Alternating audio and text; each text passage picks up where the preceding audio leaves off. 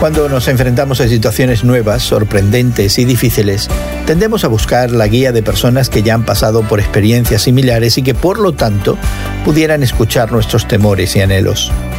Hoy en la palabra en Lucas 1 del 39 al 56 encontramos un anhelo similar en María, quien bajo la dirección del ángel hizo un arduo viaje para ver a su pariente Elizabeth. Elizabeth, sensible a la guía del Espíritu y también percibiendo la condición de María, asumió inmediata y voluntariamente el papel de mentora. Elizabeth afirmó la fe de María y confirmó su llamado de tal manera que María pudo articular su propio canto de alabanza que se conoce como el Magnificat.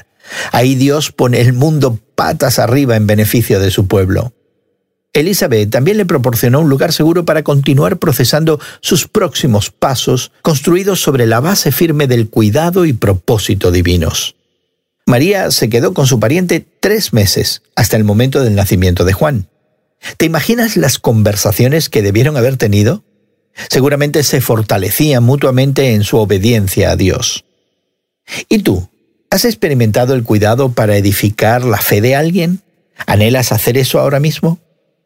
Si eres un creyente joven, considera pedir ese discipulado a un creyente más maduro en tu propia congregación.